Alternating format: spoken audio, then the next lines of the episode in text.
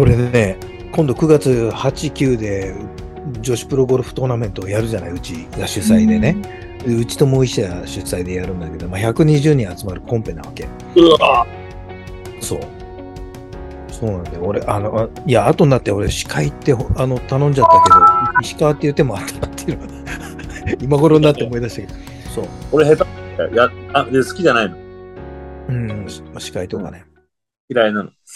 で、で、ちょっと今までずーっとこれをやってた専門の会社に依頼し、まあ、1回目は依頼してたんだけど、あの、今回はもううちで全部やるっつって、で、うちの河合、河合部長がもうほら、もともと企画室じゃない、ずっと。で、うん彼に、うん、レジュメ作らして、それを叩きにして、ね、あの、打ち合わせとかってややったらもう、ババババっていう間だもんね。それできちゃったでしょもう、そう運命で。で、今回うちの社員は、まあ今日の朝に最終結論だけ決まったけど、全社員が行って運営に当たる。もう会社き開店休休業状態にして。で、その120人の、まあ接待っていうか、あの、案内が、会社に。会社の、他社にとって、会社に対しての会社のめちゃめちゃいいプレゼンじゃない、それって。いや、もう超アピールになるし、ねでもう前回であ、でも、もう来た時から帰る時で顔色みんな変わって帰るんで、うわー楽しかったって言って帰るコンペなんで、あの、女子のプロと、あの、一人と三人のアマチュアが組んで、あの、組体以降のチーム戦やるんだよね。だから、ほっといても楽しいわけ。だからそこに、まあ、いろんな仕掛けを今回やって、で、楽しませようっていうのをやるわけ。え。えねそう。それをね、まあ、これは何、何、何よりも研修、なん、なんです、素晴らしい研修になるんで、あの、申し訳ないけど、あの、ジ、ジーカムの出荷を止めて、その大丈夫？これをやるっていう。あ年に一回。うん。多いね。場所はどこでやるの？石坂だから、坂戸？埼玉。ああ、坂戸か。埼玉の、うん。あ、じゃあそんな遠く？そう、会社から30分くらい。ああ、じゃあいいね。うん。へえ。楽しそう。それでもね、子育てしてるお母さんが朝6時半集合とかっていうのはやっぱちょっと大変なああ、ので。大変ね。そう。まあでも年一回だし、まあ、ちょっとここはね、まあ工夫できる人はしてもらったりして。うん。まあちょっとこれには、あの、ひ一つ、二つエピソードがあるんだけどね。僕の中では、もう、あの、自腹で、ボランティアで来てくれっていう、つも、あの、気持ちなの。で、え終わった後の、終わっ、うんいや、社員に対してだから当然それはありえないんだけど、ただ、あの、そういう気持ちで来てもらって、どうしてもやりたいっていう人だけでやりたいと。それで、終わった時の帰った人たちの顔色で報酬を決めようと思って。うわ、すごいね。そう。それを、普通の会社だと何時間拘束したので、まあ早朝が1.25倍で、あ残業が 1. 点何倍でとかっていう計算をするんだけど、拘束時間で金額決めたくないわけ。もう、あの、その感動の、感動の多さで決めたい。ブータンみたいだね、なんかもうね。ブータン、何それ？あだからほら、なんだっけ、あの、GNP じゃなくて GNH だっけ？グロースナショナルプロダクトじゃなくて、グロースナショナルハピネスだっていう。ね、うんあの、国民総生産じゃなくて、国民せ、なんだっけ、総幸福度で価値を測るって決めた国じゃないあそこの国は。だ経済が大きいかじゃなくて、幸福かどうかっていうのを国の価値基準にしてる。もう、ほぼ見出しはブータン、ブータンだね。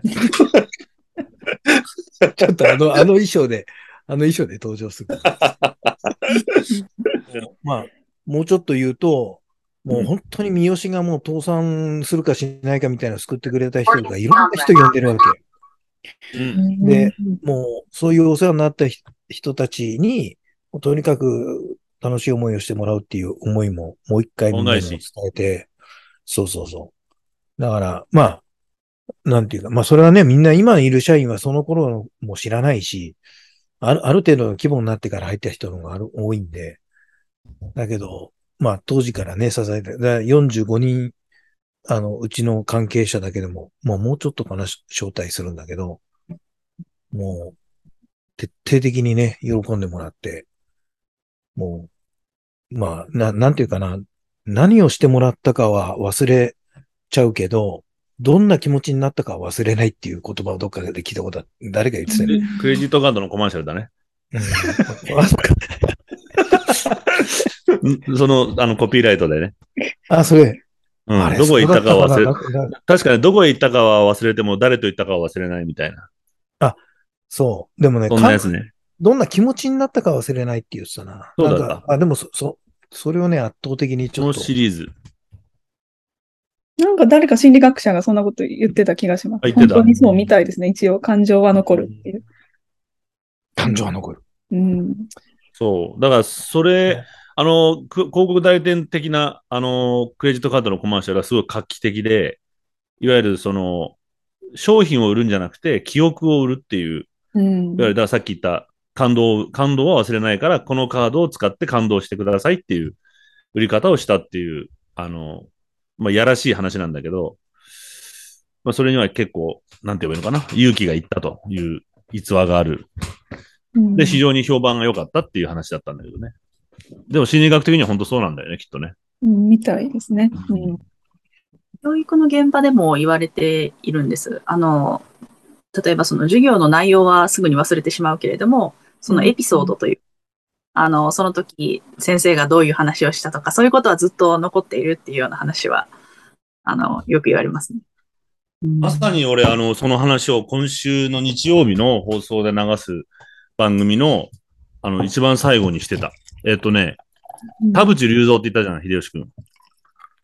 田淵隆三。ああ、田淵先生？っていうと、俺今だからその家畜関係というか、あの、酪農関係の番組やってるじゃない？で、そのおじさんが、その、まあ、に生き物というのは全ての生命を摂取しなければ生きていけないという、生き物、存在なんだと。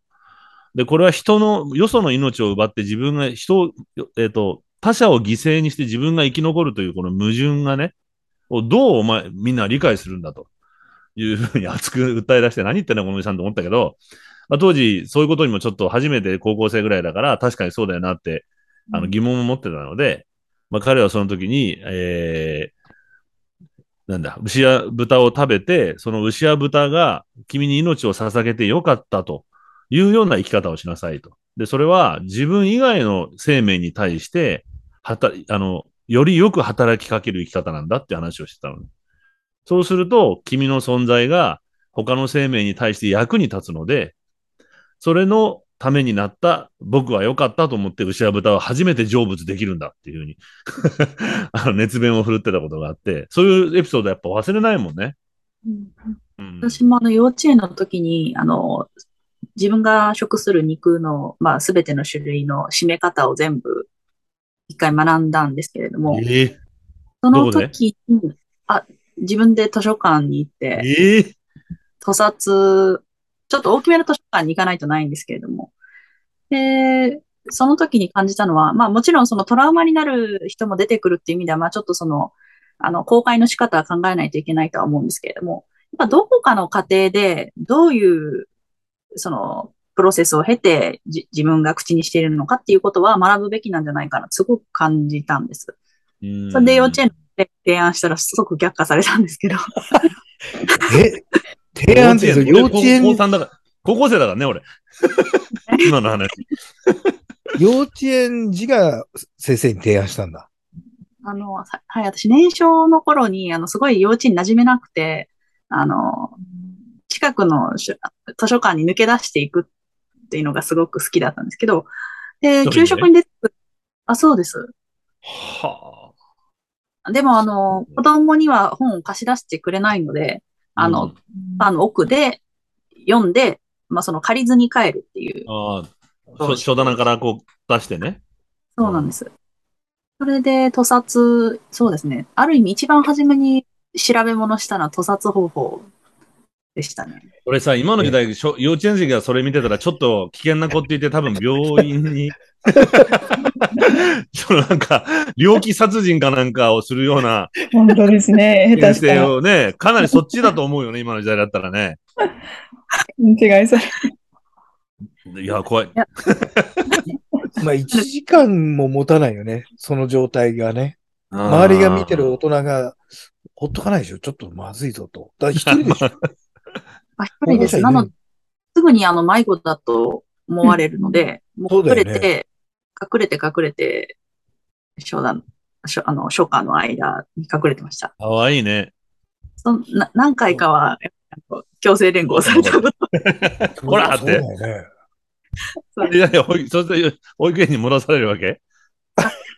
あの、まず館内で親がいるんじゃないか私は幼稚園から来たんだって信じてくれなくて、いや、絶対お子供の出任せだと思われて、館内放送されるん で、館内放送されても本当に親が来ないから、あ、この子が言ってることは本当なんだってことで、やっと私がその近くの幼稚園から抜け出してきたってことを信じてくれて、そして幼稚園にそのまま送られるっていう。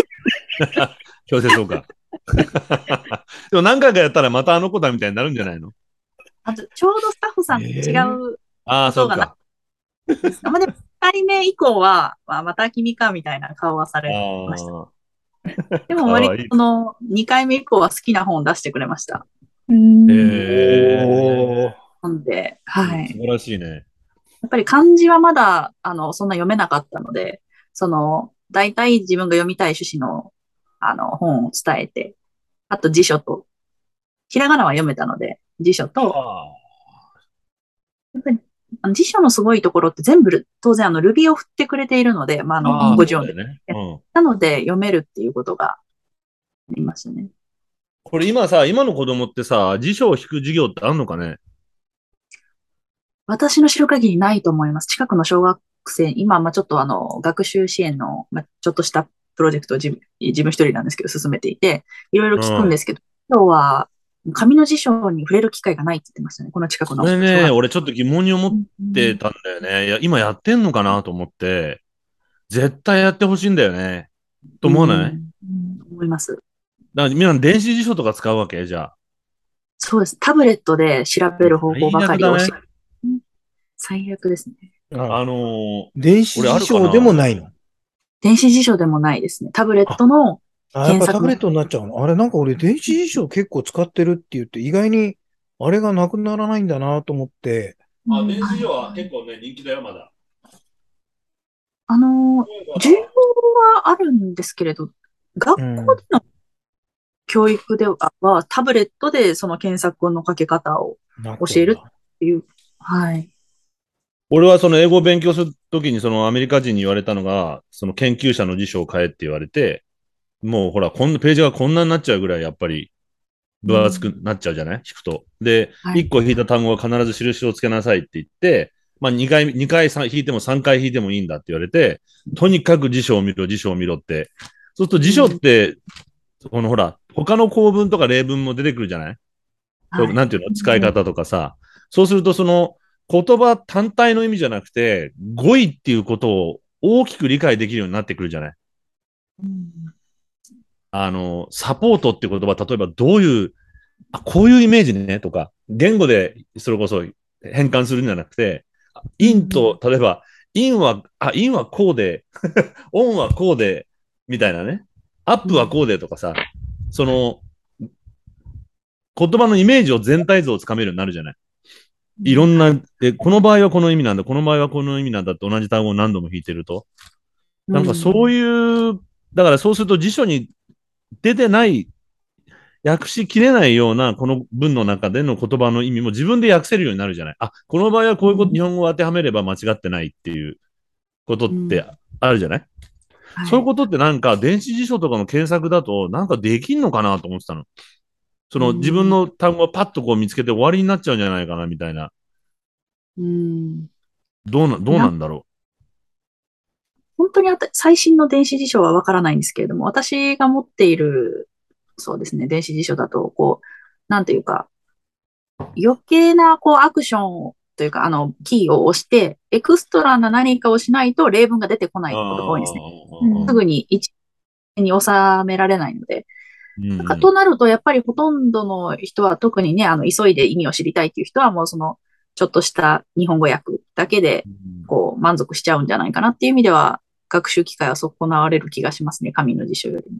なんかね、わかんないけど、俺まあ俺はちゃんとその電子辞書っていうか検索、タブレットの検索っていうのを逆にしたことがないのでわかんないけど、これもね、第5版より実は第4版の方がいいのにって言われたりして、何言ってんのって先生思ったんだけど、やっぱそれは編集者とか、作ってる人たちとかの、うん、うん4版の方がいいんだよ。でももう、あの、5版しか売ってなかったです。じゃあ5版でもまだ研究者は一番僕はいいと思うよとかって言われて、で、確かに研究者使ったから俺俺の、慣れ、慣れってのもあると思うけど、たまによそのさ三省堂みたいなの見ると、なんか子供っぽいなと思ったりにすることが多かったりして、だそういうこう世界観っていうのも、なんか、ちゃんとあるのかな。まあ、そのまんま、これがね、ダウン、な何？ダウンロードっていうの？中に入ってるんだと思うけど、電子辞書として。うん。なんかね、どうなの？って思っちゃって。うんでもこうやって弾く作業って結構大事じゃないかなって思ったりするんだよね。こまあそれは国語の辞書でも。うんうん。なんかあと、まあ、若干違うカテゴリーの話かもしれないんですが、英辞典のハードルをもっと下げてほしいなってすああ、ごい思う。ああ、ああ。それ意外と、あの、うん英和よりも分かりやすいことの方がわかりやすい。うん。あるあるある。うん。あるある。その、それは別に、その英語かなり熟達してからってわけではなくてかなりあ、の、子供、ね子供、子供で書いてあるみたいな感じ？で、そうです。のさっきみたいにイメージがつかめるよね。あ、この言葉のイメージってこういう言葉なんだっていうね。なのでうん。私、ここに置いてある、あの、OED とかもそうなんですけど、うんうん。基本的に私、あの、3社は絶対ないと落ち着かなくて辞書。あのえー。いい言われてる辞書、辞典、例えば英和だけでも数、数社のものを持っていたりとか、あの、複数のものを常に、あの、よ用意しておかないと落ち着かないんですけども。で、それで、あの、今持ってるオックスフォードだとコリンズっていうところとかを見たときに、やっぱりその、それぞれの、あの、傾向をつかむと、自分が知りたい意味、こっちの方が乗ってそうっていう当たりもつけられるっていうのがすごい良くて。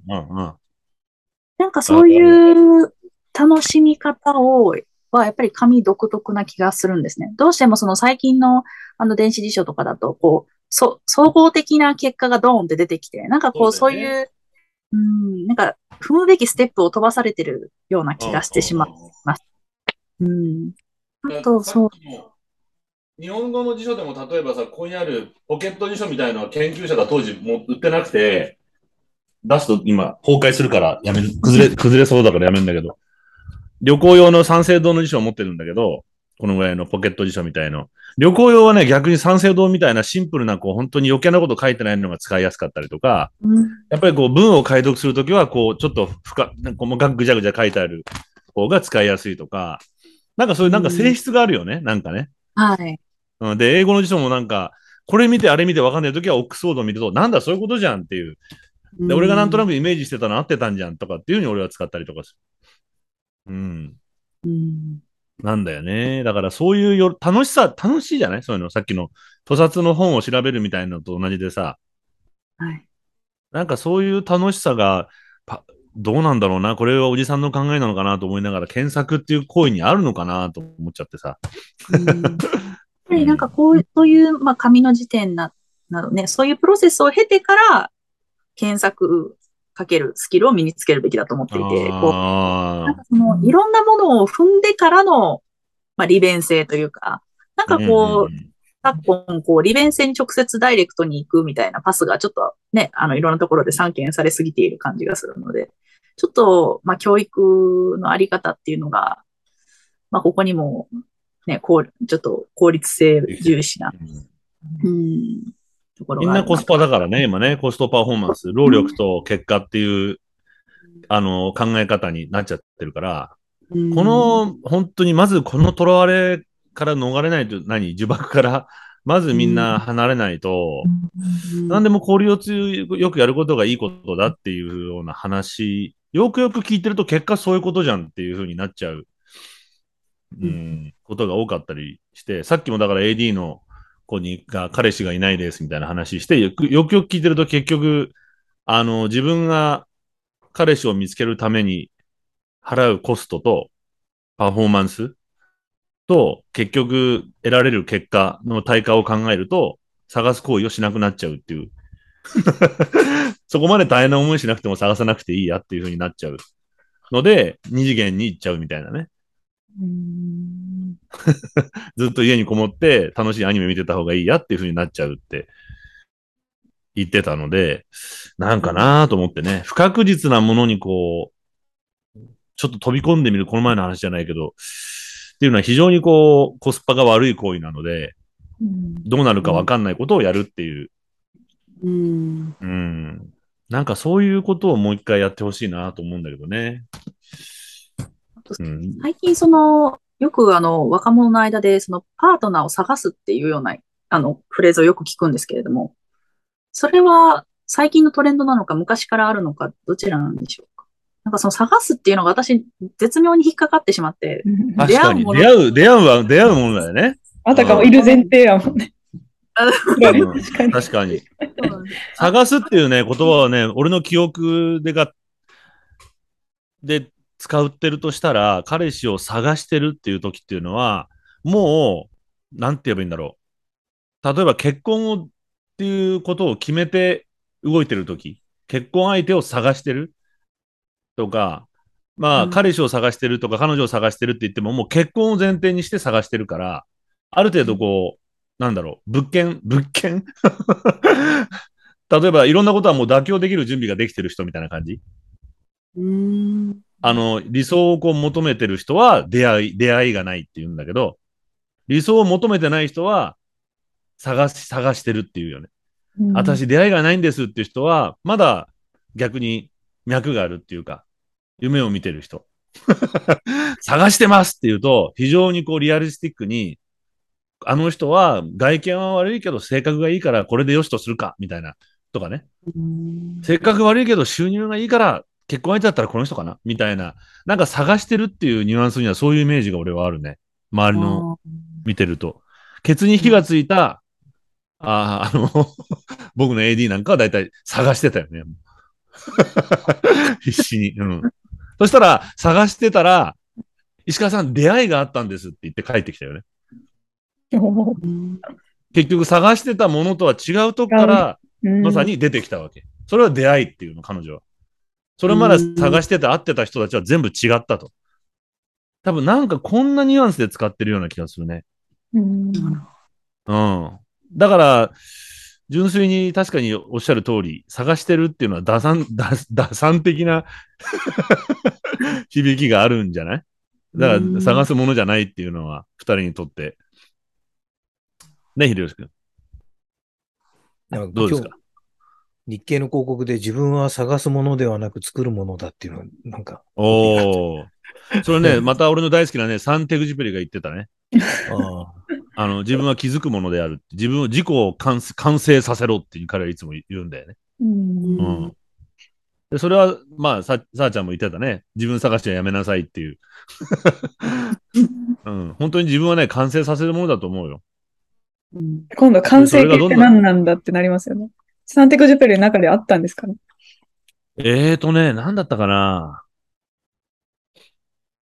どういうのが完成、ね、結局彼ってね、人間の土地っていう言葉を本にタイトルにしてるぐらいで、うんあ、のーまあ、俺の記憶が正しければ、彼の人間の完成形っていうのは関係性の中にやっぱあるんだよね。うん。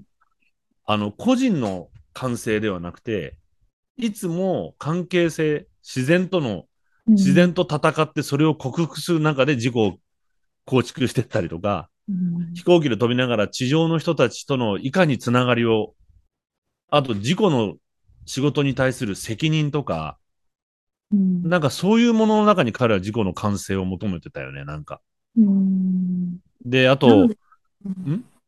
はい、ああの、求めてるっておっしゃったように、まさにその求め続けるものって意味で完成っていうことを使ってたんだろうなって、今、ふと。そう、それが彼の、まあ、従属、まあ、従属、あ満ち足りた感覚だったみたいだよね。いつも、うーん、地上にある、それこそ星たちって彼は表現してるんだけど、飛行機飛んでるとね、その地上の星たちと努めなければいけないのは、彼らと、まあいわゆるコミュニケートすることを努めなければいけないと。つながりをいつも実感しなければいけないっていう。うんで、そんな中から自分のさらに高い、まあ彼は命がけでパイロットをしてたので、さらに高い高みを目指さなきゃいけないっていう。で、神はいるかいないかは問題じゃないと。いるかいないかという問題じゃなくて、それに目指して高みにやっぱり、そう、さあちゃんの言う通り、あの、それがいるかいないかではなくて、それに向かって高みを目指すことの方が大事なんだっていう、やっぱりことをずっとうん書いてたね、確か。うん。そうそう、そんな感じだったかな。それが自己完成に向かうことが大事なんじゃない？きっと。やっぱり。向かってる姿勢？あの、あの、日々これ前進的な、あの、感じが、多分出来上がった時点でもうそれは完成じゃないってことなのかもしれないし。うんなので、民主主義と世界平和も一緒だなとそうね感じました。うんうん。ねそうだよね。何秀吉君なんか、あいえ人探しから自分探しになっちゃったから、ああ、そうか。ベクトルがだいぶ変わっちゃって、けど、こ同じことなのか繋がるのかなと思って。まあだからでも自己探求なんていうのはしてもさ、いくら掘り下げてもないんだよ、そんなものはね。作ってないものを探したってないでしょっていうことでしょ すこっちは素なんだからさ。素のものをうーんってこう、探して、うーんってこう座禅組んでみても、観念の、観念、え？肝心修行をやったってさ、そんな肝心なんてものはさ、まだ築き上げられてないんだから、うんねえ。それは外とやっぱり関係性を持つ中で構築していくものじゃないかと。でさっき秀吉君が45人にお世話になったから会社が持ったみたいな話してるじゃしてたじゃない？だから自分、自分っていうのはさ、他人の集合体みたいなものじゃない？うん。結局冷静にもっと、それこそある程度自分を掘り下げてみたら、今この言葉は誰から、ま、日本語も誰から教わってるかって言ったら母親か父親から最初言葉を学んで、言葉一個ずつ覚えて、で、兄弟やあ幼稚園の仲間、小学校の仲間や、あるいはメディアからどんどん言葉を学んでいって、で、自分の思考がこうできてったり、で、英語を教えてくれた人がいて、で、英語の言葉を覚えていって、また思考が広い。で、そうするといろんな人が関わって自分っていうのはこう集合体としてできてるような気がして、そういうものの自覚ができてない人が大体自己崩壊を起こすなって最近思ったのね。なんか、うん、関係性がわからない人。俺がやったんだみたいな。うん。なんかま、まだ考えがまとまって、まとまんないけど、なんか、さっきのサンテグジュビルの話を聞いてて、会ったこともない人とも意思疎通をしようとすることが大事だとか、彼は言うわけよ、やっぱり。うん。そのね、飛行機を飛んでるあの光では、こんな、あの光の下では、あの家族が今晩ご飯食べてるのかなと思ったりとか、いいなと思ったりね、するとこが、に努めなきゃいけない人間はっていうことを言ってるのを読むと、彼らにはそういう感覚が今欠落しちゃってるなと思っちゃったりして、うん、ベクトルが正反対じゃないですか。やっぱり外に向かうか内に向かうかというか。ああ、うちに向か、あ、そう、うちに向かってんだね。うん。で、どんどんどんどんなんかこう、うん、自分の中の核、核の中に、シェルの中に閉じていくように、なんか自ら仕向けていってるような気が。あーあー、あーあー、そうね。自ら仕向けてる感じがする。うん。一回捨てればいいのに、そんな自分って俺見てると思っちゃうのね。うん。あの、なんだろう。えっと、結果が出てないことってのは間違ってることだって認めちゃった方が早いじゃない。で、例えば彼らが今苦しんでるんだとすると、この自分の考え方は間違ってるなってことに早くなんで気がつかないんだろうと思うのね。うん正しければこれ幸せなはずだよね、僕っていう。で、これを早く自分をどう捨てればいいかってことを考えちゃった方がいいと思うんだけど、そこで自分探しをしちゃってる気が、いや、俺はみたいな。いや、俺なんかねえんだよ、そんなものって。思っちゃったりするんだけどね。わからないのが、悩み続ける価値があるかどうかの当たりをつけられない現代人って感じがしてますね、私からすると当たりってどういうこと？うーん、なんか価値があるかどうかってこと？あ、それわかる。うん。悩み続けることを、まあその結果が出るか、あのそのけ結果というか結論、自分の中で結論が出るか出ないかっていうのはさておいて、そのなな、このある直面している問題にこう挑み続ける価値があるのかっていうことを、まずそこでちゃんと自分で判断できない。ああ、なるほどね。俺今ね、うん。これ以上ゴルフのレッスンを受けるべきかどうかって思ってる。もう。まさに、まさにそれ、そこで、でこれ悩む価値があんのかっていう、ここの金は、これからの若者たちのために使おうって昨日決意したと。うんあらうんすごいねもう。ね、俺がこれからゴルフマンになることに、まあまあ何の価値があるんだと。でまあ、なるほでもう申し訳ないけど、こういうことでしょ？そういうことかな。まあまあね、でもそ。うで、悩んでもしょうがないこと、悩み続けることはないんだよね。だから例えばほら、その悩みっていうのがさ、娯楽の悩みっていうのは楽しいわけじゃない。どうすればもうちょっと山が上手に登れるかとか、っていう程度だったらいいんだけど、そこで真剣に悩んじゃってる人は無駄だよね、それはね。遊びに、ね、よく一生懸命遊べって言うけど、それって一生懸命遊んでんじゃないと俺もう思うから、楽しくなくなっちゃってる時点で。楽しくなかったら、それをまさに楽しくなくなってる時点で、これは遊びとして俺間違ってるぞってことに気づくかどうか。あの、悩んでても楽しいなと思ってるうちは楽しいけど。わかる。それだ。うん。でしょ？あと、うん。今の周り、周囲を見ていると、なんかこう、娯楽のことには真剣に向き合ってるのに、なんか、向き合うべきものに向き合ってない人も多くて。いや、それ、なんか本気だよね、それね。そうでうん。最近さ、おその、なんだろう、いいまあ、その、ダメなヨーロッパ人みたいに、こう、なんか、若くして趣味を持ってそこに没入してる人がいいことだみたいなさ、ちょっと風潮があるじゃない？言ってるのわかる？で、まあ、それは SNS のせいだと思うんだけど、それこそまた自分探しで、私はこんな人間です。こんなことにハマってます。私は、あの、1日365日インスタントラーメン、らえ、1日5回食べてるインスタントラーメン通で、に、の沼にはまってますみたいな、そういうこう自己表現をする人多いじゃない、もう。うん。でそれなんでもないよ、そんなのって。思うんですよ。まあ、例えばでも一つの何か本当にこう道にこうはまると、そこからさらにこう大きな、あくまで通り道として、共通した何か大きな価値観が見えることってあるじゃない？一つのことを追求すると。うん。例えば、あ音楽を追求してみたらもっと大きな価値観にこう目覚めていくとかさ、なんかあるじゃない？うん。そういうものではないじゃない？ああいう人たちの自己アピール。で、しまいにはやたら大食いしてみたりとかさ。いや、でで、もこれ、もうちょっと向き合うべきことがあるんじゃないって本当に思うよね。カップラーメンた食べ続けて見えてくる心理とか。検索してんの？いえ？いや、本や、当病気になるだけだよ、そんなの。ねえ、気がついたら病気になってましたっていうだけだよそ。うん。そうか、うんその、それに値するかどうかを、あの、感じるセンスっていうことか。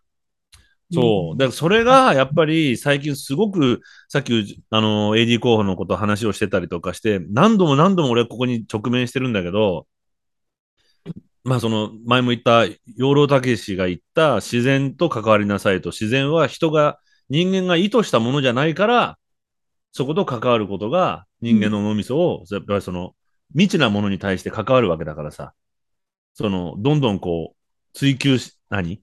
さっきのサンテグジュペリが、えっ、と、自然が偉大なのは、その人間にその、やっぱり克服させようとする課題を与えるからだって彼が言ってるわけね。うん。で、まあもちろん、あの、書物や学問を否定する意味じゃなくて、100、1万冊の本よりも自然と立ち向かうことの方が多くを学べるっていうようなことを言ってるわけ。で、これはどういうことかっていうと、やっぱり養老たけしが言った、人が意図した、意図して作ってないもの、まあ、いわゆる未知のものだよね、やっぱり。に挑んでいくというのが人間のやっぱり完成というか成長につながっていく。だけど、インスタントラーメンも何も誰かが作ったものじゃない、それやっぱり。で、そこに没入していくっていうのはもう、もうゴールは最初から見えちゃってるわけだよね。誰かが意図して作ってるわけだから、本当は。そしてその没入のきっかけも結局はその、まあ承認欲求というか、にすり替わっていく。初めは単なる娯楽だったと思うんです。ほとんどの人は始める、うんあの、インセンティブというか。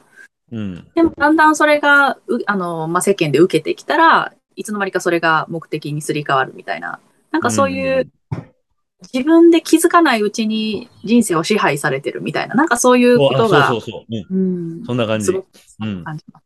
うんで、それで、まあだからさ、すごく 失礼な言い方すると、やっと家畜になれて安心してる人。ひどいけど。やっと自分を飼ってくれるような場所を見つけて、思考、思考というか、その、もう、もうこれ以上探んなくていいと。本来、例えば美味しいラーメン食べて、ああ、美味しい。自分はなんでこれでラーメン食べて美味しいと思えるんだろう。よし、ラーメンを追求してみようと思ったら、例えばね、自分で作ってみようって方向に行くと、これはそう、やっぱなんかクリエイティビティにつながっていくような気がするわけよ。未知のものに向かっていく。うん誰かが作ったものを食べ尽くしてやろうではなくて、あの、いや、これはどういうものからできてるんだろうって研修研鑽始めて、もうちょっとこうすると自分は美味しいものを作れるのではないだろうかと。これがやっぱりこの人間のこう、なんていうのかな、知恵の探求が生まれるわけじゃない？やっぱり。で、これが人類を進歩させてきたわけじゃない？きっと。で、それが、あの、いわゆるこう、人間を成長させる、完成に向かうもののような気がするし、それこそそうなったらラーメン、それはラーメンだろうが、ゴルフだろうが、何だっていいと思うのよ、俺。うんうん。そう。だから本当に家畜化することで安心する。なんかカテゴライズにはまったことで自分を見つけられるみたいな、うん。なんかそんな風潮がすごく強いような気がするんだよね。推し活も一緒？そう、推し活っていうのも、そういう言葉が生まれることで、そこに自分が、自分の推しが、みたいな、結局自分が何もしなくてもさ、いいっていう カテゴライズには、を見つけられたわけでしょ？押す人っていう。推し活ってな、あ、えっ、と、誰かのファンになって、それを応援する活動？あ推しっていう。推しあ。あの、あ私推薦、推薦の推推し。薦のああ、ちょっと嬉しいんだけど、俺、これ20何、20歳の人にこの言葉を。逆だからね、これ。現象的には。知らないの？知らないの？だよね、ほんと。だからこれ知る必要がないことなのよ。いい。いや、これが、これが、これが無駄な、無駄な人人生を生きちゃった、まず証なわけよ、本当は。手手元で検索するか一瞬悩んだんですけど、ちょっと聞いて。こ古典にはないからね。古典にはない。そう、古典にはないから。だからそこにはさ、やっぱり、その永続性ってのはないわけじゃない？きっと。永続性っていうのがね、推し活なんていうものにはさ、ね、誰かが作ったものをを推して、自分を自己発見、それが自分の人生だなんていうのはさ、ちょっと、まともじゃないってことにみんななぜ気づかないかって思うんだよね。うん単なる逃避じゃない、これって。うん。でもこれ逃避だって言えないんだよね、今ね、今の時代。怒るよ。怒るよね。うん命かけてるからみんうな。ん。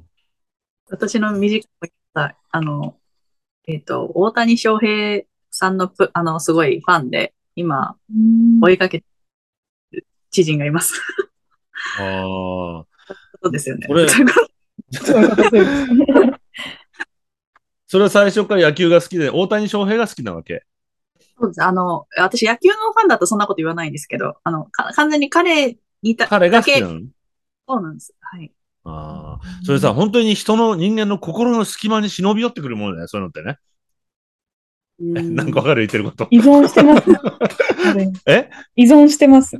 皆さん。だよね、きっと。うん。その推しがいないと生きていけない。いえ、誰が？さ、さっちゃん？や、うんっていうか、そう推し活されてる方。あ、推し活してる人だよね。うん。依存ですよね、いわゆる。そうそうそうそう。うんで俺本当にそれ興味あってさ、僕の番組のさっき言った結婚、あの、結婚した AD が、まさにそうだったわけ。もう子供の時からずーっとジャニーズオタクで、で、今はその韓国系で、で、韓国の地下アイドルっていうのまで推し活で、とんでもないお金を使っちゃうわけよ。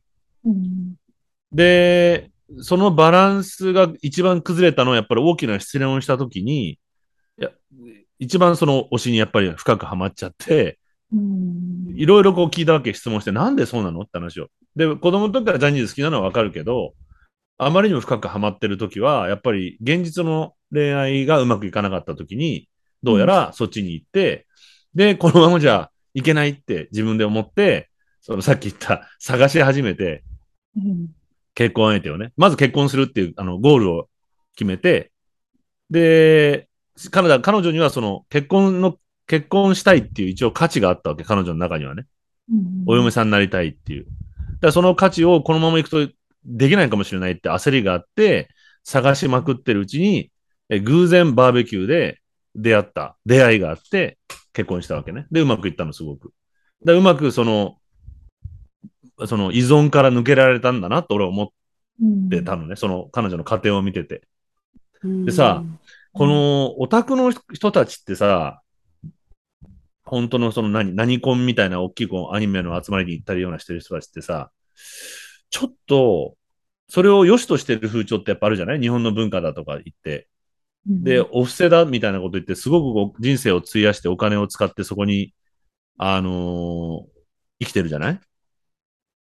でこれ、ある意味、ちょっと統一教会と何が違うのって思うんだよね。統一教会はみんな批判してるけど、でオタクの人でもう本当人生崩壊するぐらい、ね、お金使ってる人たちいるわけじゃない？で、現実の世界ではもう完全に生きてない人たち、うん。ファンタジーの中で生きてる。で、これはファン、現実がやっぱ辛いから。うん。で、もちろんさ、オタク同士で趣味という段階、オタク同士で、これ結婚が、あの、あよより良い価値だという意味ではなくて、趣味としてオタク同士が言葉、あの、何？友達ができたりとか、えっ、と、同じ趣味を、共通の趣味を持った人たちとして、友情ができたり、あるいは結婚することになったりっていうような発展の仕方をしてればいいんだけど、してると思うんだけど、結構ね。その前にもうちょっと人生のこう、現実の 中で生きる方法っていうのがあるんじゃないかなって思ったりするのよ。なんとなく伝わってます？うんそれってオタク差別？私も同じような認識でいいたのうで、ん。ちょっと救ってあげた方がいいんじゃないかと思うんだよ、俺、彼らのこと。ただ、もうその中で、もう人生完結することをを望んでるんだったら、私はもうそっとしておこうかなっていう。そうなんだ。やっぱり。というのは、この、うーん、なんかこう、いろんな、ある意味闇を抱えた人を、そこから、その世界から引き出してしまうと、そ壊れちゃの、壊れちゃった時に責任持てないなっていうのがすごくあって、あ、その自分の責任逃れのためって意味じゃなくて、その人の人生が、まあ、虚像であっても成り立ってる方がいいのかもしれないって思うようなケースが過去にあったんですあーなるほどね。うん。なので、なんかこう、もしその、あの、そういう、まだ世界の中にいるけれども出たいと思う意思がある人と出会ったときは、そこから脱する、手を差し伸べるっていうオプションがあると思うんですけど、そうじゃない人に関しては、うん、なんというか、余力があればまた戻ってきますっていうような感じです、私からすると。もっと救うべき人から救った方がいいのかなという。なるほど。なるほどね。いやあのー、うーん。まあほら、何が現実かってそう考えると非常に難しいんだけど、やっぱ多くの、そのオタクの人たちってのは、やっぱりこれ差別的じゃなくて、やっぱり、まあ大体話聞いてると、これ偏見じゃなくて、やっぱり学生時代子供の時に学校の中で馴染めなかったとか、まあいじめを受けたっていう経験から、そういう世界に救いを見つけたっていう。で、救われたから、これは大事な世界なんだっていうような表現の仕方をする人が多々見受けられるんですよ。僕の知ってる限り。そういう人がやっぱりちょっとバランスを失ってる気がするのね。そうじゃなくて、アニメが好きなんですって言っても、そういう経験がない人はある程度、現実社会とのバランスを取りながら趣味として楽しめてるような気がするんだけど、逃避型の人っていうのは、やっぱり心に傷を持ってる人が多いような気がするのね。うん、思う。でもそれでバランスができて社会生活がオタクとして生きていけるんだとしたら、さ、さあちゃんの言う通り、逆にこれは、機能し、オタク文化が機能してるってことになるのか。そうか。そうな私すごく感じたのが、まあ私の知り合いのサンプルしかないんですけれども、話を聞いてると、その、例えば石川さんおっしゃったような、なんかこの、これがあったから、救われたみたいな発言をしている人って、どこか、うーん、それが虚像だ、虚像に自分を没入しているってことを分かっての発言だなと感じることが多かったんですね。なるほど。だから、分かってるけど虚像の中に生きてるっていう、まあ、若干、完全にメタではないんですけど、若干のメタ認識ができているのであればいいんじゃないかな。と思うんですなるほどね。うんうんうんうん。なんとなく線を引いて、その中に、まあ、完全に逃避なんですが、まあ、ただこの現実社会と逃避の間をこう、なんかこのちょうど2.5次元っていうんですかね。その間にいるような、なんかそういう人だと、まあ、まあ認識はできているだろうっていう意味で、私の中ではまだ、まあグレーなんですが、セーフティーゾーンというか、感じなんですけれども、ただその本当に、その、内部を通しちゃってる。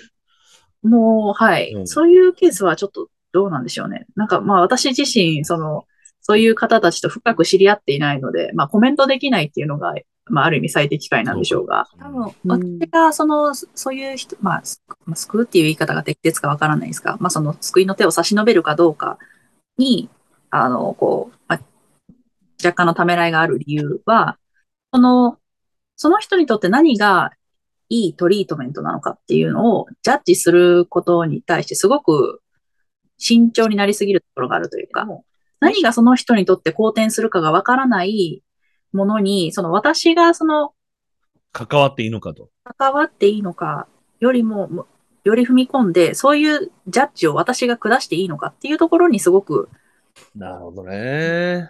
なので、なんかその、もちろん、こっちは良かれと思って、と、と当然善意でするんですけれども、ただその善意が必ずしもいい結果になるとは限らないことって世の中すごく多いなって感じるので、その、なので私はなぜそういう人を救うよりも教育に力を入れたいのかっていうのは、そういう考える素地を作る人を育てていこうっていうところは直接介入はしてないんですよね。彼らの人生のディシジョン。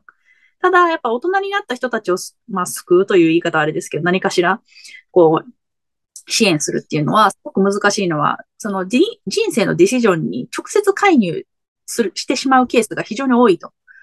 その時になんか私はすごくこう、うん、自分にどういう、まあ、まあ、権利というわけではないんですけれども。どういう人にかの、その人生の決断をこう、うん、なんかある種誘導するんだろうみたいな、なんかそういう気持ちになってしまうっていう意味で、ちょっと、私は控えめなスタンスを取って、どね。だから、そういう、あの、間違ったディシジョンであるとか、まあ、思考能力を鍛えさせ、鍛えられること、まあ、人間を作り上げることっていうことだよね。あの、変なもの、その、心の隙間に、隙間を作って、大谷翔平がす、あの、入り込んでこないように。大谷翔平は素敵で応援もするけれども、ある程度、その、そこそこで、ちゃんと応援できるような人間にしておくってことだよね。なので、そういう人たちが例えばもう、まあ抜け出したいって言い方変ですけど、違う生き方をしたいって言った脱時は。はい。当然、あの、私もできるサポートはしたいと思うんですが、ただそのディシジョン前の人たちに対してのアプローチっていうのはすごく私は慎重になってしまいますね。なるほどね。なんか俺の中ではもうちょっとこう、のんきに考えていて、あのーさっき言った自分は他人の集合体なので、いろんな意見を見せることが大事。で、それを最終的にピックアップするのはその本人。ただ、はっきりとこちらの姿は見せなきゃいけないというような俺は考えだったのね。僕はこうです。こう思います。あなたの人生に対して。はい、あなたは取るか取らないか。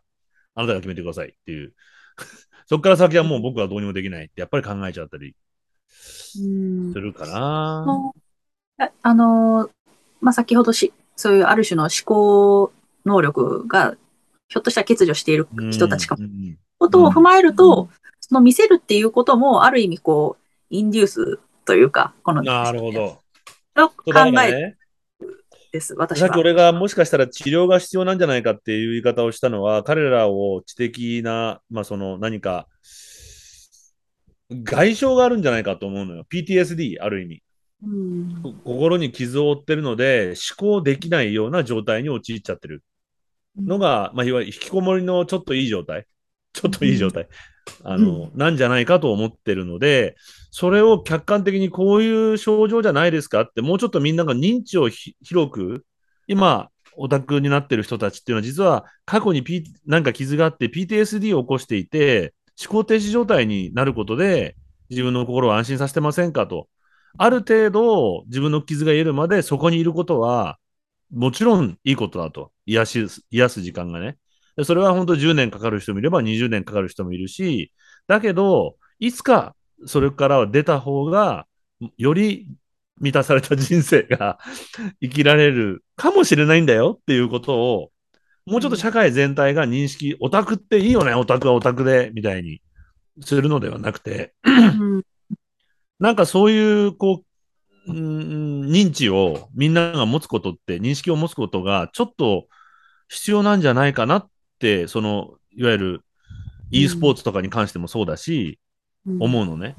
あの、もし PTSD が過去にある人は、没入しやすい世界なので、気をつけましょうっていう、中毒を起こしやすい世界なので、なんかそういうことかな？今話を聞いてて俺思ったのは、自分が今まとまってきたのは。うん。で、そういう、ああの、社会的、あの、俺は、それはアルコールとかギャンブルに関してはだいぶそういうのできたきたじゃない？うんでもしかしたらそういう文化のアディクションっていうのも確かにあるんじゃないかって今、話を聞いててやっぱり思い始めて、うん。なのでそういうことも少しみんなが認識できて付き合えるように、もしかしそしたら SNS みたいなものもそうかもしれないし、まあ、あと私が思ったのはホストとかもまさにそうあ、です。ホストね。うん。全部そうだよね。お金投げああ、そうそうそう。で、何百万って、まあそういうシステムになってるわけじゃない。うん、依存させて、やっぱり PTS、なんか心に傷がある人が、うんそれを満たしてくれるうんわけでしょ？こんなに人に必要とされたことないからっていうことを言って、つぎ込んじゃう人とかいっぱいいるわけじゃん。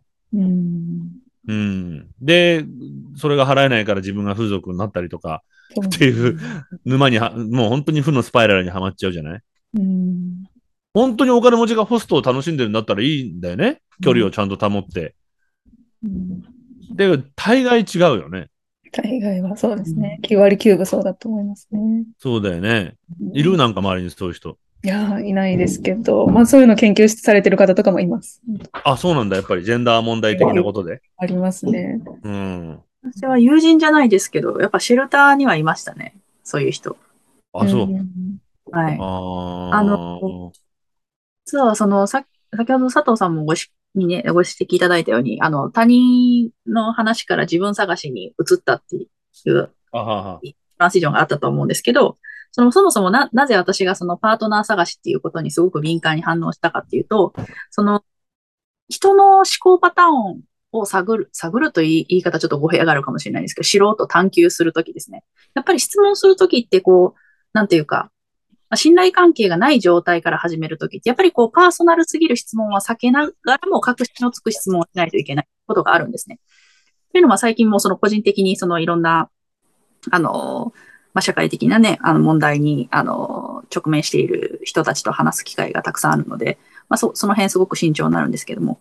ただ、その、意外とパートナーの質問っていうのはフランクにしやすかったりするんです。まあ、日本社会においてなんですけれども。これがちょっと欧米、はい、あの、パートナーが、まあ、いるかどうかというよりは、あ、彼氏いるの？みたいな感じ？そんな感じです。はいあ、。さっきまさに俺 AD にやってた。あの、AD 候補の子に。うん。そう。したら彼氏ずっといないですって言ってた。うん。うん。はいはい。なんかその、単に私はその、いるかどうかを聞きたいんだけど、それをきっかけとして、その人の、まあ、何かしらの恋愛観っていうのを聞くと、実は人間関係全般すごくつかみやすいっていうのがあるんですよね。あ、まさに同じこことさっきやってた俺。うん そそうなんです。なので、こう、なんか単にその個人的なことを聞こうっていうよりは、そのう、んその人の考え方であったりとか、なんかそういうことのつかみにすごく、うん、なんか私の中で今、あの、いいなと思う質問事項なんですけれども。うん。やっぱりそうのうん、ごめんなさい、どうぞ。え。家族の質問とかってすごくパーソナルになってしまうんですね、どうしても。ただ、なんか先ほど石川さんもおっしゃったように、なんかこう、今、あの、付き合ってる人いるのとか、その、なんか好きな人いるの？みたいなのを、あの、若い子たちと話すときの、まあ、簡単な、こう、つかみの質問としてはすごくカジュアルにしやすいと。そしてそこからなんかいろんな、こう、まあ、ちょっと距離も詰めて、いろんな話ができるっていうこともあって、なので、そうですね、最近、その、新たに出会った、まあ、ちょっといろんな問題抱えている若い層の人たちと、まあ、しお互い人間関係を深めていく、またはその、その人がどういうね、人となりかとか、その人間関係感を知ろうと思うと、うん、やっぱり割と適切なんじゃないかなと。ね。思う、思う、そう思います。そういうとこから親子関係が見えてきたりとか、彼氏とのうん。付き合い方で親子関係が見えてきたりとか、あるいはは、さっき言ったみたいに彼氏が長い間いないんですって、すぐ、ここ何年もいた試しがないんですって答えを一言聞いただけで、ああ、この子は本当は彼氏が欲しいんだけど、あの、いた試しがないって言葉。で、じゃあなんでいないんだろうかって話をしたら、二次元にはまってるみたいなとかね。うん。で、さっき言った、じゃあ、その彼氏と出会う努力、欲しいんだったらば、意味もなく渋谷をブラブラ歩いてみるとか、なんか、そういう行為はしないし、うんあの、だったら部屋で、あの、推し活しちゃうとか、うんみたいなね。なんかそんな話にどんどん広がってって、じゃあなんで韓国アイドルが好きなの？とか、なんかいろんなことがこう見えてくるよ。で、すごくやっぱ幼いなと思ったりとか、16歳かな、この子って感じだったよね。そのこと話してて。うんうん。なんでこんなに成長が止まっちゃって、現実社会とのやっぱ関わりがないからかなと思ったりしたよね。うん。まあいいや、ごめん。なるほどね。とその人を見たとき、なんか問題抱えてるなっていうときにこの質問を投げると、その私の直感が正しかったかどうかっていうのをふるいに一瞬でかけられるんですね。ああ。私の経験則で言うと、やっぱり恋愛面、まあそのいろんな人間関係の中でもこと、この恋愛にトラブルを抱えている人って人生にトラブルを抱えている確率が圧倒的に高いので、ああ、まあそう。っていう、まあちょっと、ある種のセラピストのつかみみたいなところはあるんですけど。一番わる。かりやすく出てくるよね、そこにね。そうですね。うん。親子、家族、自分と家族の育った関係も見えてくるし、なんでそういう間違った人を選択する、私こういう人とばっかりなんですっていうのを聞くだけで、そういうのも分かってくるよね、なんかね。なぜ間違った人ばっかりを選択してるかっていう。で本人にそういう問題があるからだとかね。うん。うん、そういう意味でも、なんかこう、さっき言った他人の集合体っていうか、本人が自覚してないことを他人との関係性を見てれば、その人が見えてくるうんっていうことだよね。なんか、彼女自身に多分あなたはこういうことにしてどう思うっていうのも分かりませんとしか言わないんだけど、彼氏との問題、彼女との問題を聞いてると、その人が見えてくるわけじゃないきっと関係性の中から。はい。ううん。だからその関係性ってやっぱすごい大事なんだよな。うん。そこをだからいろいろ考えながらやっていくと自己構築っていうことが、さっき言った自己完成、自己構築っていうことが、ね、で、で出来上がってくるんじゃないかなと思うんだけど、たった一人で、ふーんって自分とは何ぞやみたいに 探しても見つかんないよってだから言うことなんだよね。うんうんうん。だから旅に出て自分探しをするっていうけど、それは不特定多数の、いわゆるさっき言った不確定な、あの、不確実な中に飛び込むことによって、全く未知の不安定な状態、予測不能な状態の中で人間に助けてもらったりとか、あの人間に騙されたりとかするっていう、すごく短期的な人生経験を旅ってでき、旅行ってできるわけじゃない？きっと。で、それによって意外と旅で自分が見つかるっていう錯覚を起こす。自分が見つかってんじゃなくて、人間という他者を発見できてるんじゃないかと俺は思うんだよね。そのうん人生の疑似体験みたいな感じで旅をするとね。うんうん。うんなんて思ったりもするんですけど。全然話題変えてもいいですか？どうぞ。ちょっと、さっきの PTSD みたいなことをみんなが理解した方がいいんじゃないかっていうことと、最近やっぱり、これさっきこの前帰ってきたアメリカの秀吉君もしてるスミスがに言われて言って、うんあ確かになと思ったんだけど、まあ、る車を彼運転していて、まあ、ちょっと交通トラブルみたいなことがあって、えっ、と、まあ、彼ってその、まあ、半分日本人なのね。うんで、だけどすごく外国人っぽい顔したに、あの、ハーフ。どちらかというと、彫りが深い。うんだけど、白人の顔立ちなんだけど、髪の毛とか黒いわけじゃないで、結果、その彼と交通トラブルを抱えて、オートバイに乗ってた女性って言ったかな？バッとその窓口に、ドラ、運転席の窓口に顔を突っ込んできて、アフガニスタンに帰れって言われたと。Go back to アフガニスタンって言われたと。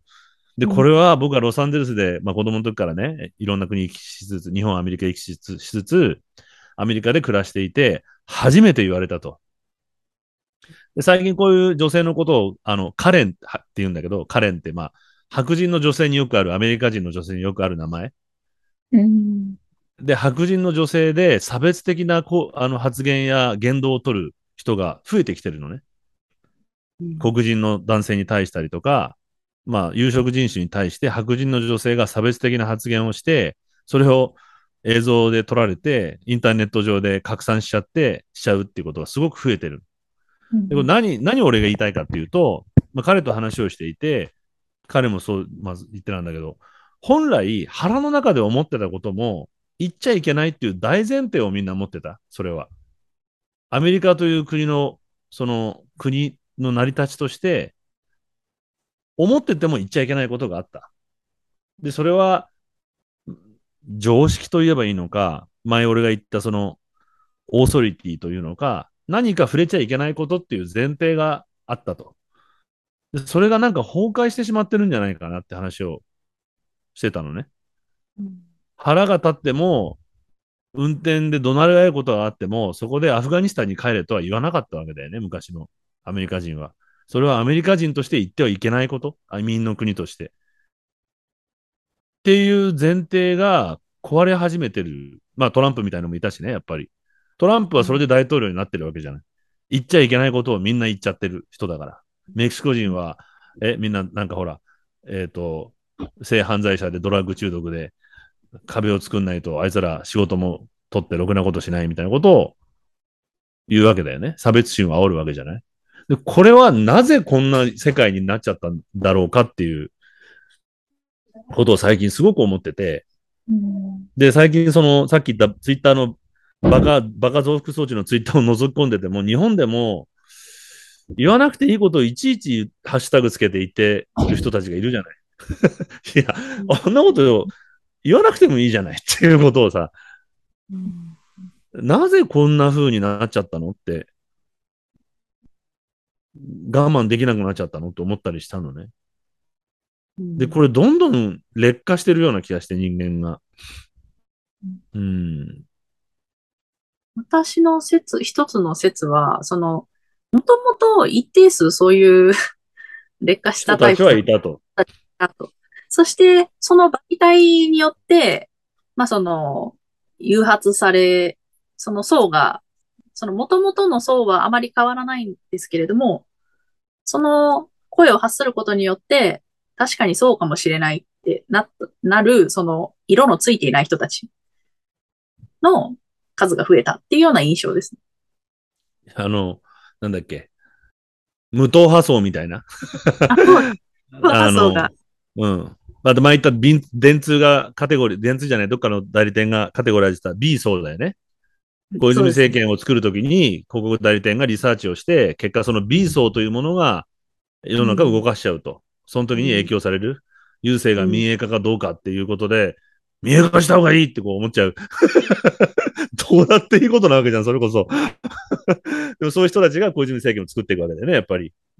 大阪と、大阪なんとか構想みたいなので、うん、それがいいってこう、思う人たちってことだよね。伝染力、なぜかそういうことってすごく、伝染力が強いというか、ああ。感染力というか、なんかそういう感じがし、ねなので、ううんん、そうですね。確かに。そっか。じゃあ、そういう、やっぱり心の隙間に入り込んでる人たちが、言ってもいいんじゃないかって言って言い出す人たちが出てきちゃってるってことなのかもしれないね。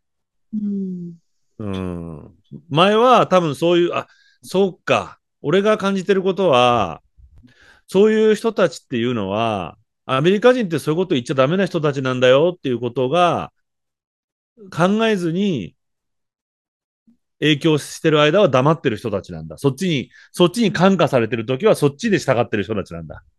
うん、で、で、いや、もう言っていい時代になっちゃったんだよねっていうふうに感化されると今度言い出しちゃうわけだ。Go back to アフガニスタンっていうふうに。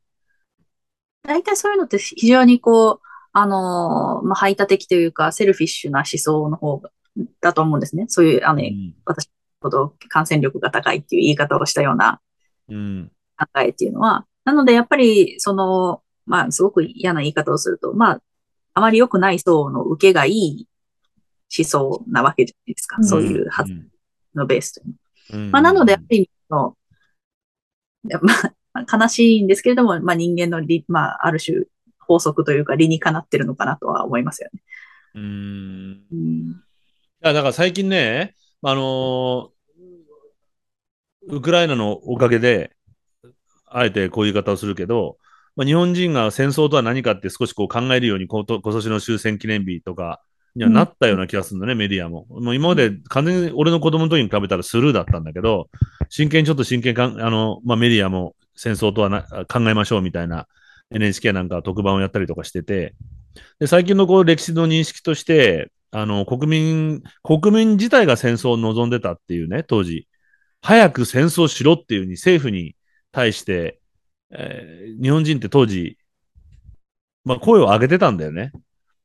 で、そういうことって今まで歴史上、あの、どちらかというと、あの、一般の庶民というのは被害者で、軍国主義の、あの、戦争に向かわされていったみたいな、被害者的な表現が多かったんだけど、全く最近は少し、あの、全くでもないや。最近はその、NHK なんか面白い取り組みやってたのが、当時のに残っている日記とかデータをどんどん、それこそアルゴリズムにぶっ込んで、一個ずつ事件があるたびに国民の間でどういう声が一番多かったかっていうと、みんなやっぱ戦争に向かっていく。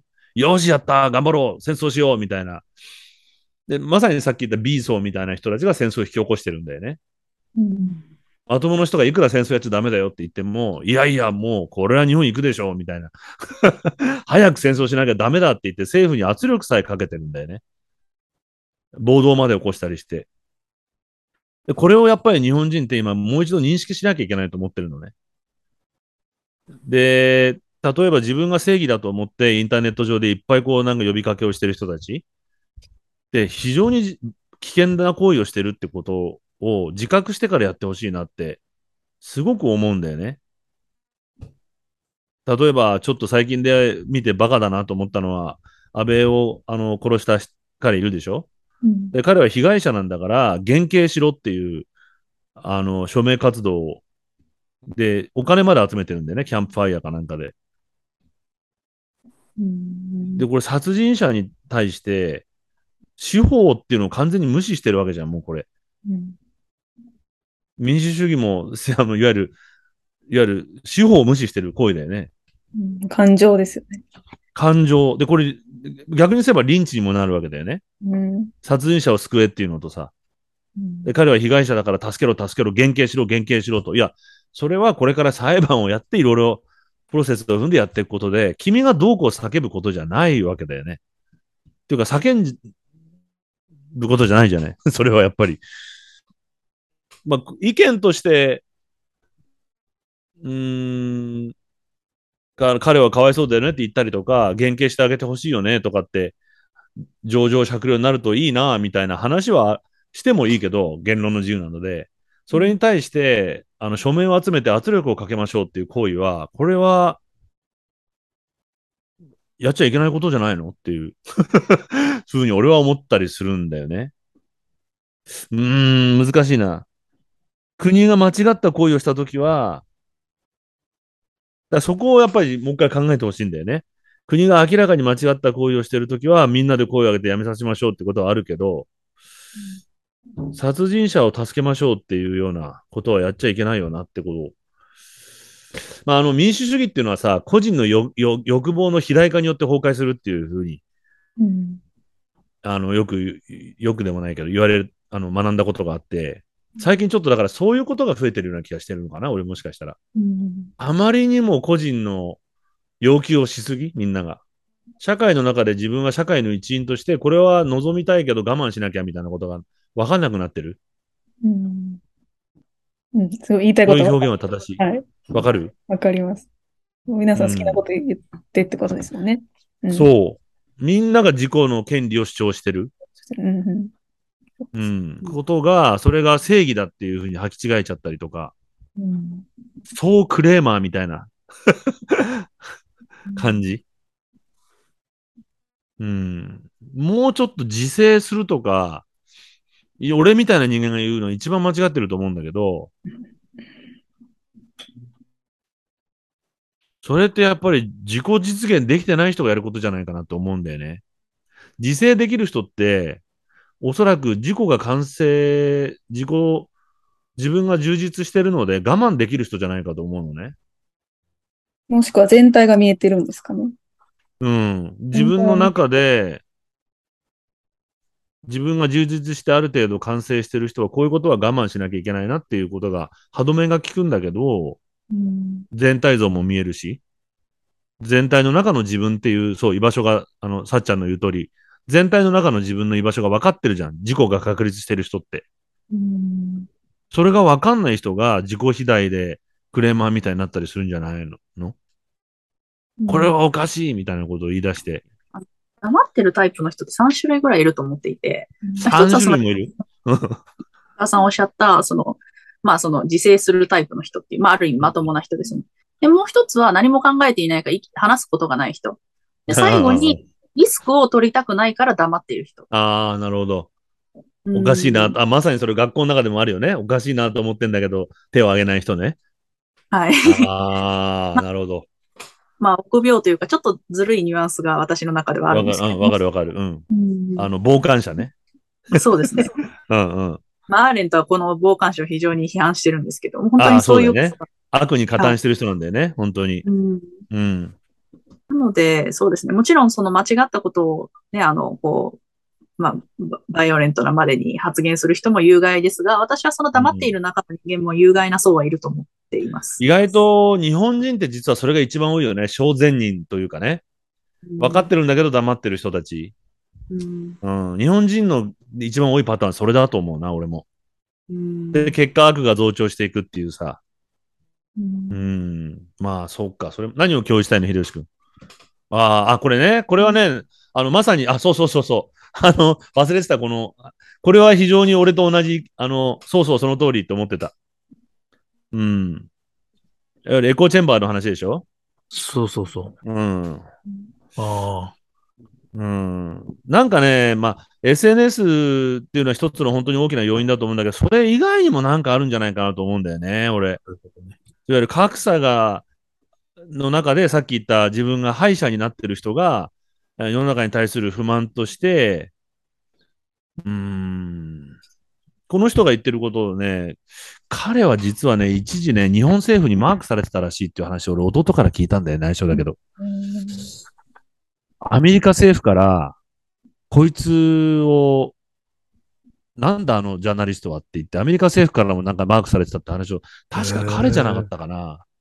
うんでもね、俺が知ってる、あなんかね、外務省と、なんかから彼はマークされてたって、いう話をね、なんか、この人じゃなかったかな。でもね、俺彼の言ってることってね、意外とちゃんとしてると思ってんだよね、でも。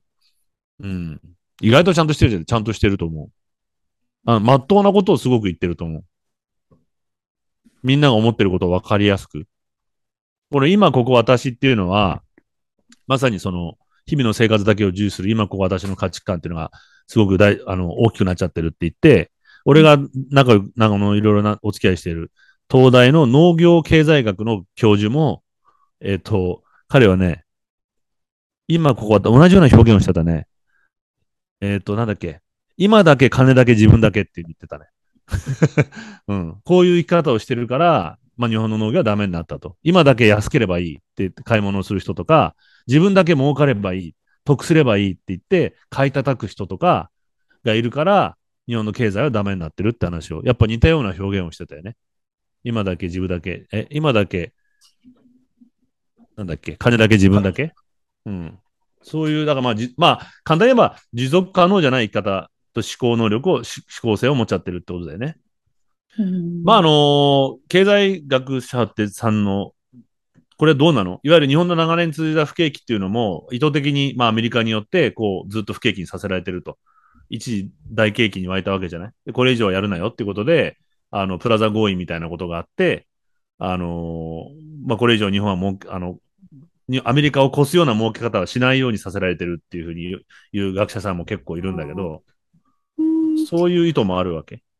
意図はあるんですが、実際ここまでの不調は日本が自国で招いてせい。るけれども、ただ、自分のせいか。意図が何かとまたは話が違うんです。ここまでシリアスに自分のせいだと思う。自国のせいだと。きっかけはつく、きっかけは作られちゃったけど、作られましたね。そこから治れないのは自分のせいなわけね。そうだと思いあ、ます。それ一番よく分かった、俺、今その言い方が。俺、どっちなんだろうって思ったんだけど、どっちなんだろうってずっと思ってたの。うんどっちなんじゃなくて、両方だね。いや、これは明らかに自分のせいみたいだけど、でも学者さんたちはこうなったのはアメリカのせいだっていう結構言う学者さんもいて、仕事するとね。うん。実際、あの、ひど、ひどい、あの、そうですね、弾をかなり仕込まれた感はあるので、まあ、正直、そうですね、まあ、アメリカが起因していると。ただ、ここまでシリアスなのは、やはりこう、立て直す機会に、そうですね、立ち上がった、そういう人間がい、まあ、いたんでしょうけど、その力が十分じゃなかったと。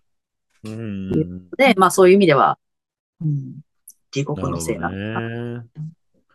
いやいやいや。いや、例えばさ、でもその自国のせいでまた話ぶっ飛んで申し訳ないんだけど、そのまたさっきアメリカ人の友達と話しててね、俺もやっと飛行機のチケットが取れたんだけど、10月に行けることになって、うん。あの、格安のね、なんと HIS でね、チケット代200円っていうのがあったの。え、どういうことわかる？全部サーチャージ。ああ もうだからあんまり、もうみんな売れなくて困ったんじゃない？で、ちょっと火付けしたかったんじゃない？あの、ーうんい。わゆるシシミュレートしたかったんじゃない？ちょっとこう、刺激策じゃないけど。うん。だから、11、それでも11万円サーチャージだけで、あと200円ですっていう。その代わり、その、いろんなスケジュール変えられませんよ、みたいな。ユナイテッドエアが出してるの、それ。うん。うん。で、それを見つけて、チャンスと思って、まあいいや、ごめん。それで、でも帰るときにさ、アメリカでやっぱりその、えっ、と、PCR 検査を受けなきゃいけないとかさ、日本に入国するのに。うん。で、さっきこの前帰ってきたアメリカ人の友達も大変だったんだって。ぎこの時期に日本に入ってくるのに、まず自分には日本人の奥さんがいるとか、日本にうんのその仕事で帰る用事もあるとか、ーなんかいろんなことを証明しなきゃいけなかったんだって。うん。コロナに対して。で、こんなこと未だにやってるの日本だけだよ、ミノル君って言われて。もう先進国はもうみんな自由に行ってるのに、っていうふうに言われて、さっきテレビのニュースを見てたら、ジャパンパッシングが始まってると思う。いわゆる観光客が全部日本を飛ばしてるんだって、今。うん。で、よその国にみんな行っちゃって、せっかく今、円安、え？円、円安で、外国人にとったら天国なわけじゃない？遊びに来たら。うん。なんだけど、日本手続きめんどくせえからやめたって人が増えちゃって、これはまあ正しい判断かどうかわかんないけど、コロナのことを考えてて、あのーもうコロナショックから立ち上がる絶好のチャンスをまたこれ逃してんじゃないかなと今思っちゃってるのね。観光ボーンと来てもらってお金ガンガン使ってもらった方がいいんじゃないの？っていう。今の円安でそれをしてしまうと、おそらく国がく踏み荒らされると思います、私あ、は。そう。いろんなもの買われちゃう？うん、そうですね。この、まあ、いわゆる良質なものを根こそぎ持っていかれるっていうような感じがするので、ま、まあその円安に乗っかって何をしないといけないのかっていうのは、何を海外に、まあ、嫌な言い方をすると売りつけられるかっていうことを考えた方がいいと思います。来て買ってもらう。買ってもらうというよりは、うん。こっだちに僕の考えは、その、もともとその買われる恐怖っていうのは日本は本当気をつけなきゃいけないと思ってて、うんまあ、例えばその不動産とか、今、まあ実際そういう施策を取ろうとしてるじゃない？あの、売っちゃいけないものを決めていきましょうと。うんあの、土地とか、あの、水源とか、あの、水源って水ね。うんで、そういう不動産みたいなものは売らないようにしていきましょうみたいな、ちょっと、あの、法律法整備をしていかなきゃいけないねっていうような、あの、俺が言ってるのは、あの、お金を使ってほしいってことじゃなくて、普通の一般の善良な観光客、あの、お土産をいっぱい買ってくれるとか、レストランでいっぱいごご飯食べてくれるとか、そういう外貨導入っていうチャンスなんじゃないかなと思ってたのね。あの、しっかりとした大きい買い物は、のことは念頭に入れてなかった俺は。でもそういう買い物はもしかしたら、観光とは別にもう買われちゃってる。まさにさあちゃんが心配してる通り。あ、の、ここは本気で今考えなきゃいけないことだと俺も思うんう。うん。日本ちょっと手を打つのが遅すぎて、もうかなり買いあさられてますよね。だよね。うん。はい。だからそれは本当に、そのナチュラルリソーセス、あの、本当に水源とか、あるいは、これはもう十何十年も前から、昨日も言ってないんだけど、築地のおじさんに言われてた、魚が買えなくなってると、本当にもう。食べ物が買えないと。築地市場に来る前に魚を釣った時点で買われちゃうから。中国人にね。中国人にって中国人が悪いわけじゃないけど、お金持ちにっていう意味で。うん。で、そういうものは売っちゃいけないよねっていう制度を作らないと、あの、お金が欲しいからって売っちゃってばっかりいると、自分たちが食べるものなくなるよねっていううんことを、まあ食べ物に関してもね。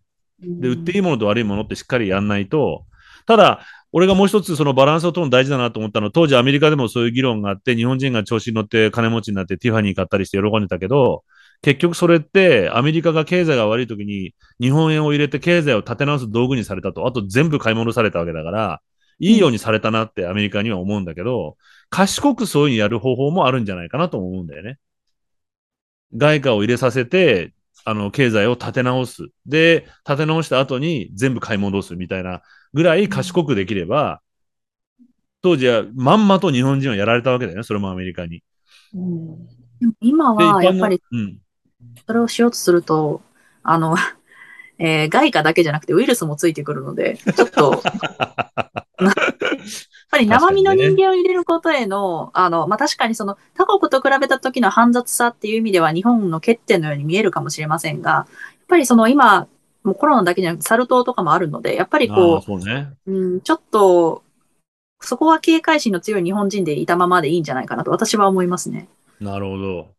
うんそう、だからその辺が俺もね、どっちなのかなと。ただ、その、入れない割には感染、まあそれ別の理由だと思うけどね、感染がまだ日本で広がっちゃってるのはね。だその辺がちょっとどっちなんだろうなと思って、俺はとにかくこの煩雑なシステムをもうちょっといい方法にできないかなと思ってる。だよね。うん。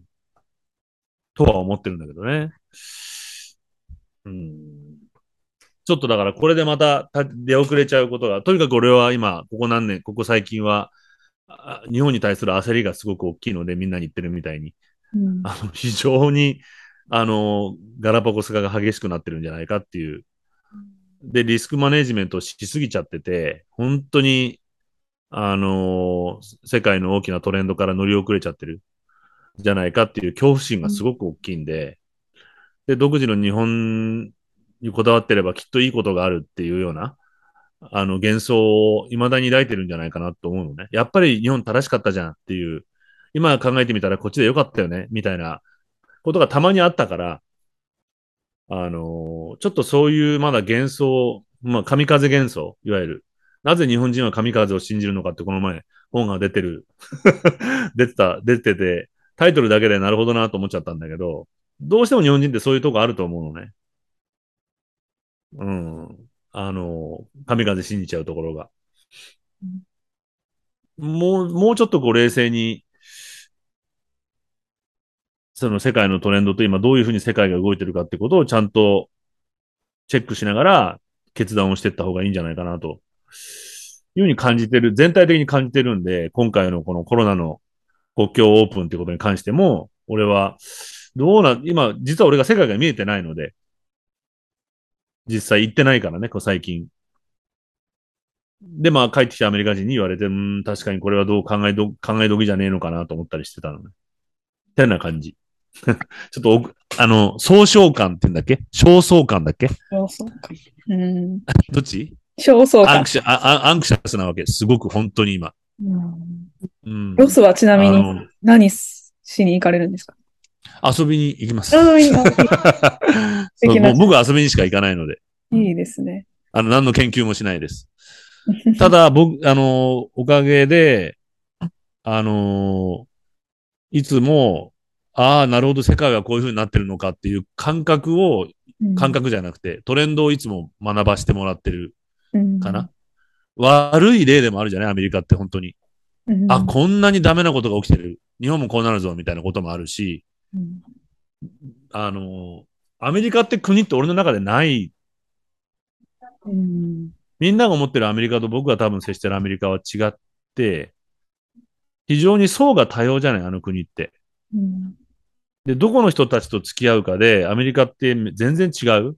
ね例えば本当に人種も違うし、黒人の友達がいて、黒人のう友達のうちに泊まりに行って、黒人の人たちと生活してるから見てるアメリカって、全くテレビで伝わってるアメリカとも違うし、ヨーロッパ移民の友達がいることもあるし、アジア系の友達がいる時もあるし、その、まあ人種のるつぼ的な文化のもるつぼになってる中に入るのが楽しいのね。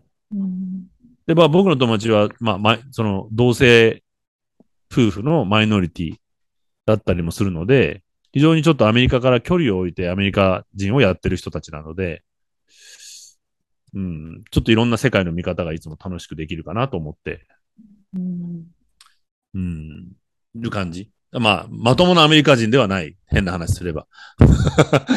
うん。自分、そんと、その時って、さっちゃんはスイスにいるの？10月そうですね。スイスにいますね。この時差の調整が難しいなと思ってね。本当ですね。ちょっとやりたいね。うん。ちょっと、そその時さあちゃんどっか行けないの？いけない。どっか行けない。?4 カ国、4カ国か4ら。カ国。そう、ちょっとね、だからそれが、うん、それぞれまあのこの、うん景色を眺めながら、スイスとロサンゼルスと、バランス的にはどの辺がいいんだろねね、授業さえ、あの、受け持っていなかったら、そろそろスコット入りたいなと思ってい。えー、スコットランドでも興味あるよね。俺は、もうみんなね、ちょっと、え？ああ、そうかもよ。フィリピン。フいいですね。ィリピンどう？我が、我が心のシンガポールと、シンガポールシン。ガポールは来てくれって言われてるの。行ってくれって言われてるあ、ち、うん、きうん、あ、一回、うん、ぜひ。あ、まあ、もちろん行ったことはあるんだけど。なんでなんで？それは中国、あ、それはなんか、あの、企業訪問みたいな感じですね、ああ。あ、それやろうか、じゃあ、シンガポールと。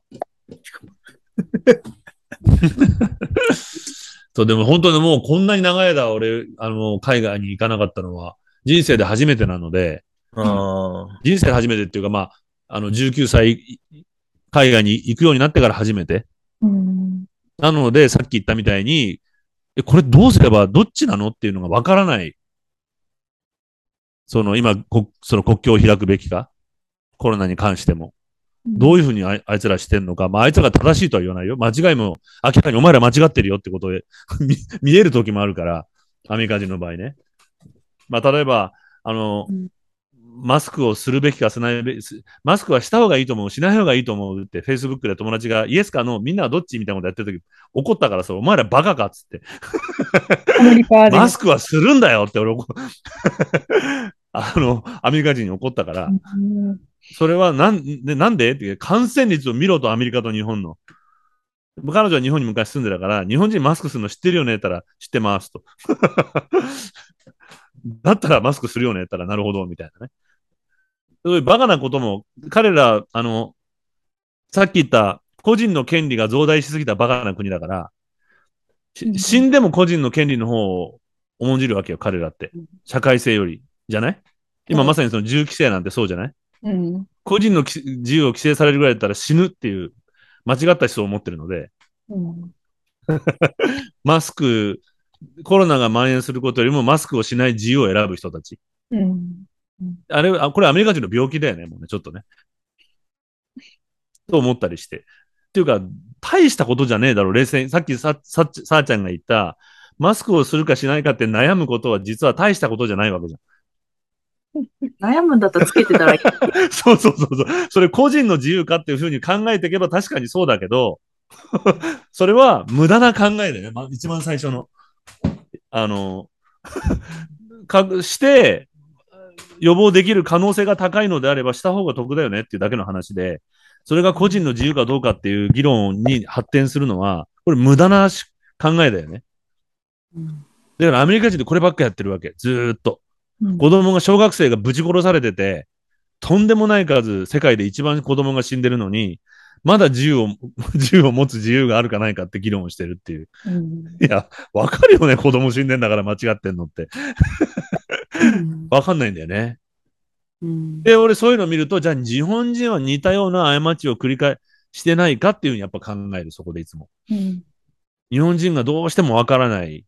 例えば、あのーその死刑制度とかね。